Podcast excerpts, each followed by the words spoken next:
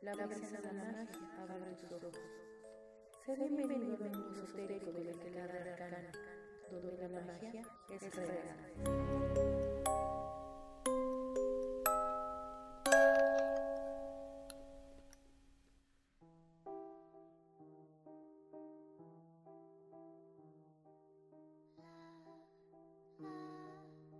Saludos seres de todas las dimensiones. Yo soy la princesa Altía y en compañía virtual de Sabrina Knight queremos darles la bienvenida al círculo mágico del aquelarre arcano. Hoy seguiremos con los dioses, hablando de uno de mis favoritos, Poseidón. Hablaremos del uso mágico de las frutas y les daré algunos tips mágicos para ayudar en algunas situaciones determinadas. Así que, comencemos.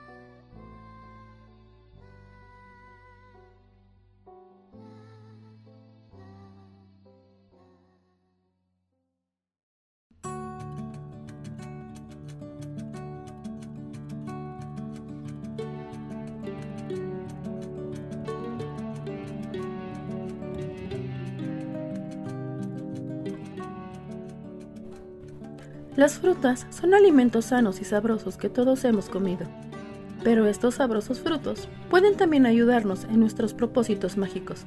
He aquí algunos ejemplos. La naranja. Al comer una naranja, haz una pregunta. Si las semillas son pares, la respuesta es no. Si son número non, entonces será un sí.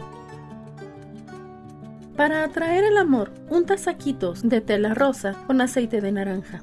Úsalo en baños para atraer la felicidad. Usa la esencia en un difusor para atraer el dinero. Piña. Es excelente para atraer fortuna, el amor y estimula la confianza en uno mismo. Si quieres hacer cambios benéficos en tu vida, haz un atado con sus hojas y sitúalas en tu altar o en algún lugar por el que pases muy seguido. Aguacate. En los juegos de azar se utiliza el aceite de aguacate Basta frotar un poco de aceite en las manos y listo. Fresa. La fresa es el símbolo del amor y la pasión. Armoniza el entorno trayendo calma, serenidad y también se usa para endulzar a la gente. Utiliza la pulpa como catalizador en tus velas. Seca las hojas y llévalas contigo para atraer la suerte. Coco. Se usa el coco en rituales de protección, purificación, prosperidad y salud. Los baños de coco son excelentes para la limpieza espiritual. Para ello, utiliza un jabón hecho a base de aceite de coco. Durazno. El aceite aporta calma cuando se aplica en la piel. Esto también sirve para consolidar una relación de pareja. Sandía. La sandía es ofrecida en algunas ofrendas y se emplea en rituales contra la envidia. Plátano. La cáscara de plátano sirve para hacer hechizos de amor. Sécala y utilízala como incienso. ¿Te imaginabas estos usos? Platícanos en redes sociales, Facebook e Instagram con el mismo nombre de aquel arcano.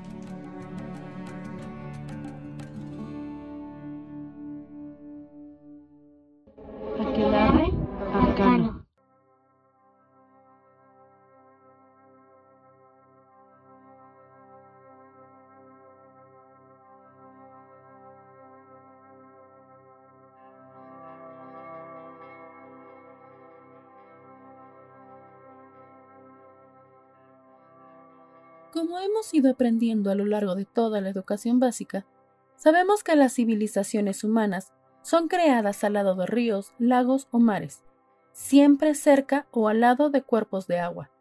Sabemos que el agua es vida, y por tanto, cada civilización ha tenido múltiples dioses referentes al mar. El más conocido es Poseidón, el cual, según los griegos, es dios de los mares, ríos y lagos, además de controlar todos los seres del mar es el dios y creador de los caballos a partir de la espuma del mar, y también es el agitador de la tierra, haciéndolo el dios de los terremotos. Poseidón está casado con Anfítrite, que es la diosa del mar tranquilo, y es padre de muchos hijos que van desde Nereidas hasta los cíclopes, pasando por algunos humanos. Su arma es un tridente que utiliza para controlar las mareas, y cuando se enoja o se siente ignorado, lo clava en la tierra para formar los terremotos. es uno de los tres dioses olímpicos mayores. Sus ritos de adoración incluían sacrificios de caballos. Sin embargo, antes de él existían muchos dioses anteriores. Se los platicaré en forma de lista porque son muchos. Egipcios. Isis.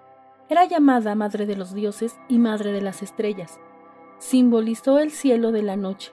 Los romanos la adaptaron con variaciones como Isis Fortuna, como cuerno de la abundancia, o Isis Pelaya, como el timón, como patrona de la navegación. Sobek, dios cocodrilo. Se le creía emergido de las aguas del caos en la creación del mundo. Era el señor de las aguas, temible por su voracidad, dios del río Nilo. Eliminaba a los enemigos que habitaban en los medios acuáticos. Es representado como hombre con cabeza de cocodrilo. Hebreo. Leviatán. El leviatán es un ser monstruoso perteneciente a la mitología hebrea, mezcla entre una serpiente de mar y una ballena. Sin embargo, ha sido visto hasta hace poco por los marineros europeos como una gigantesca ballena monstruo del mar que devoraba naves enteras al nadar alrededor de los cascos tan rápidamente, creando un torbellino.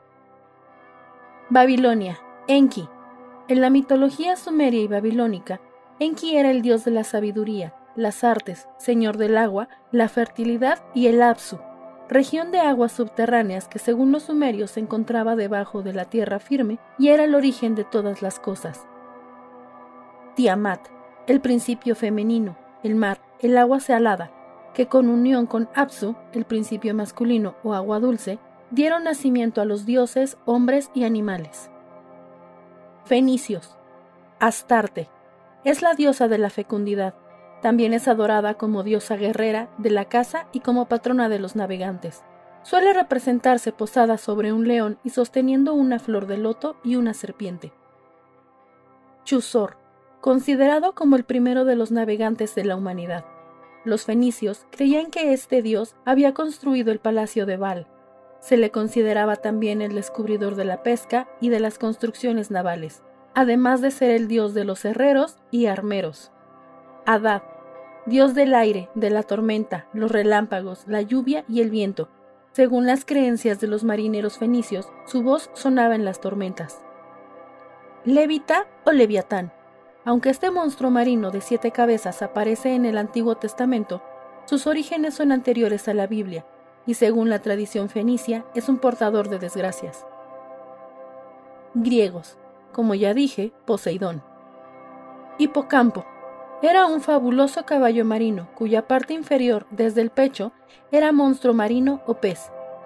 Alios Gerón son los ancianos hombres del mar. Nereo, Proteo, Glauco y Forquis. Todos ellos tienen el poder de cambiar de forma. Son profetas y engendraron tanto ninfas de radiante belleza como monstruos horrorosos. Ninfas. Recordaremos que hay muchas ninfas. Las del agua son las oceánides o ninfas marinas, que son consideradas hijas de océano, y a continuación a las ninfas del Mediterráneo o del mar inferior, que son consideradas hijas de Nereo, por lo que son llamadas Nereidas. Anfítrite era una antigua diosa del mar tranquilo. Se convertiría en la esposa de Poseidón. Algunas fuentes dicen que era hija de Nereo y Doris, por tanto una Nereida. Otras de Océano y Tetis, por tanto una oceánide. Tritón. Tritón es un dios mensajero de las profundidades marinas. Es el hijo de los dioses marinos Poseidón y Anfítrite. Suele ser representado con el torso de un humano y la cola de un pez. Como su padre, utiliza un tridente. Sin embargo, el arma especial de Tritón era una concha de caracol que tocaba como una trompeta para calmar o elevar las olas del mar. Su sonido era tan terrible que cuando la tocaba hacía que los gigantes del mar huyeran, al imaginar que era el rugir de una poderosa bestia salvaje. Caronte era un semidios que se encargaba de transportar a los humanos a través de la laguna Estigia hasta el reino del inframundo gobernado por Hades. Cartagineses. Disouros. Los llamados Disouros eran los hermanos gemelos Castor y Pollux o Polideuses, hijos de Zeus, y según algunas fuentes se les designa el rol de patrones de los marineros, se les dedicó un templo en el puerto de Naucratis, en Egipto. Romano. Neptuno, dios de todas las aguas y hasta el 399 a.C., dios de las nubes y la lluvia, posteriormente de todas las criaturas marinas. Él es Poseidón en la mitología griega. Cabalga sobre caballos blancos y acompañado de su tridente. Con sus emociones provoca la calma o tormentas en el mar. Salacia, diosa del mar, esposa de Neptuno, es anfítrite en la mitología griega. Isis Pelaya, es la protectora de los navegantes en la mitología romana. Escandinavia y Finlandia. Kraken, descrito como un pulpo o calamar gigante que emerge de las profundidades, ataca barcos y devora a los marinos.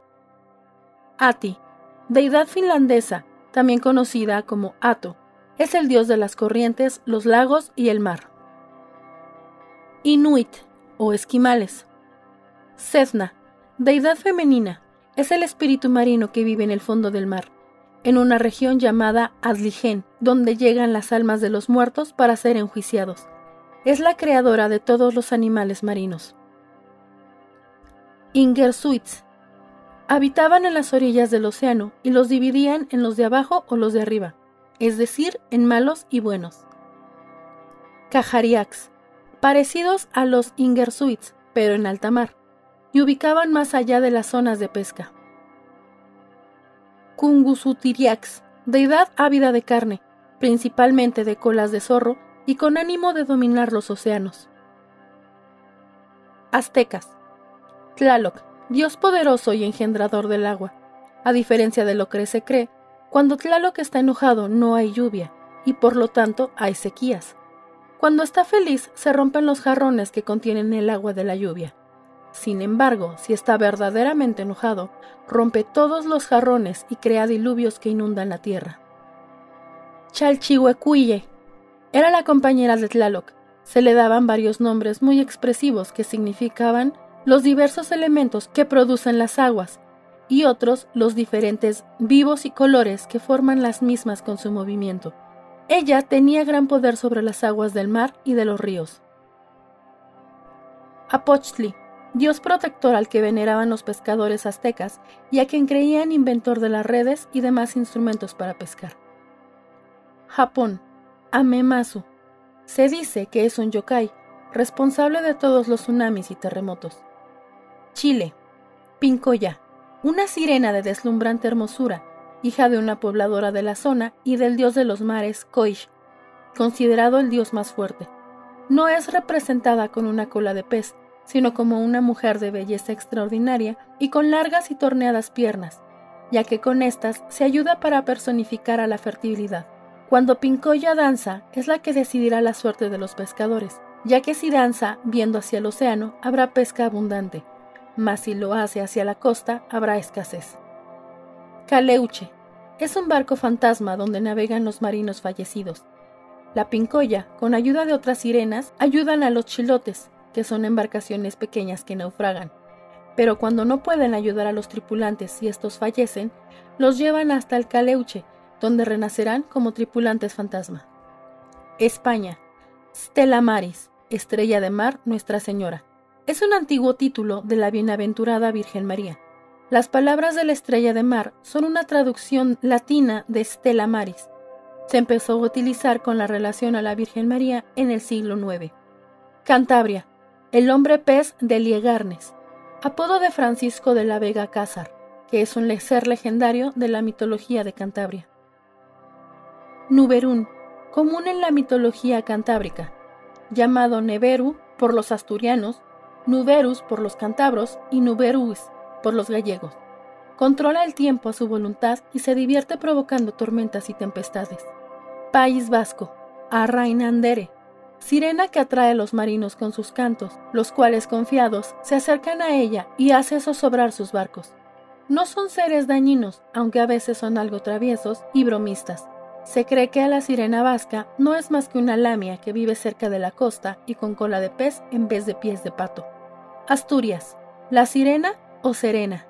Era una hermosa joven con un apetito desordenado que comía continuamente pescados y mariscos. Un día, su madre, Harta de esto, le dijo, Quiera Dios que te conviertas en pez. Ese día, cuando la joven se bañaba en el mar, sintió cómo sus piernas se cubrían de escamas y se convertían en una gran aleta. No tardó en sentirse libre, sin otra preocupación que nadar y bucear. Entonces, llena de alegría, empezó a cantar. Por eso sus canciones, su belleza y alegría, los marinos la quieren, pues su intención no es desviarles de rumbo, sino alegrarles la ruta y velar por ellos. Galicia, Bormanicus, dios de las aguas curativas, aunque de carácter belicoso, también consagrado como dios de la guerra. Cariño, deidad marina adorada en las costas del norte de Galicia. Se dice que aún en estos tiempos ayuda a los viajeros perdidos. Su nombre real es un misterio, pero el puerto donde se le ve es quien le da el nombre. Como puedes notar, los dioses del agua son extensos y variados. Cuéntanos qué piensas en redes sociales, Facebook e Instagram con el mismo nombre de aquel arcano.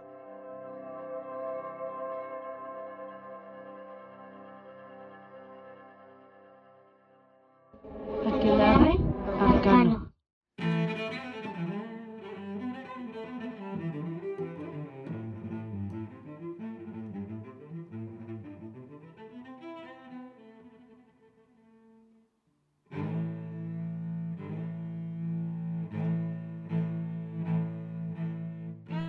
las situaciones de la vida normal nos sobrepasan. He aquí unos hechizos para aliviar esta presión. ¿Quieres cortar lazos con personas? Cuando sientas que ya no quieres tener un lazo con alguien en especial, enciende una vela blanca y toma un hilo rojo en tus manos. Cierra los ojos y con concentración y mucha intención, comienza a hacer un nudo en el hilo, imaginándote el lazo con la persona cómo se rompe, cómo te libras de él, viendo cómo todo lo que unía se desvanece y se corta con este nudo. Puedes hacer esto con cada persona que quieras cortar el contacto. Al final, usa la flama de la vela para quemar el hilo. Ve en tu mente cómo la persona se aleja de ti para siempre. Es recomendable hacer esto en una luna menguante, la cual es propicia para cerrar ciclos. Cuando las cosas no van bien, Recolecta agua de lluvia en una olla y ponla a calentar. Mientras le agregas las flores de tu elección, ve contándole tus penas. Agrega miel y canela, lavanda y jazmín. Todo esto para calmar la ansiedad. Puedes agregar romero y árnica para calmar los nervios, ruda y salvia para desaparecer lo que te molesta. Recuerda contarle todos tus problemas y penas. Cuando esté tibia, Date un baño con esta agua. Comienza por la cabeza y siente cómo el agua arrastra tus penas. Recuéstate y duerme. Deja que la magia fluya y aleje de ti todas las frustraciones. Cuéntanos en redes sociales, Facebook e Instagram con el mismo nombre de aquel arcano si te han sido de utilidad estos hechizos.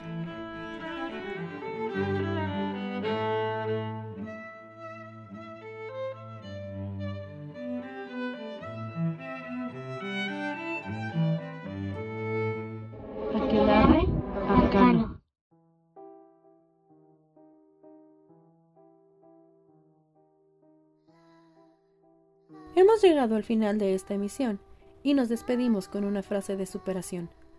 No renuncies ni te rindas. Todo lo grande toma tiempo. Así que sigue luchando y recuerda que la magia es real.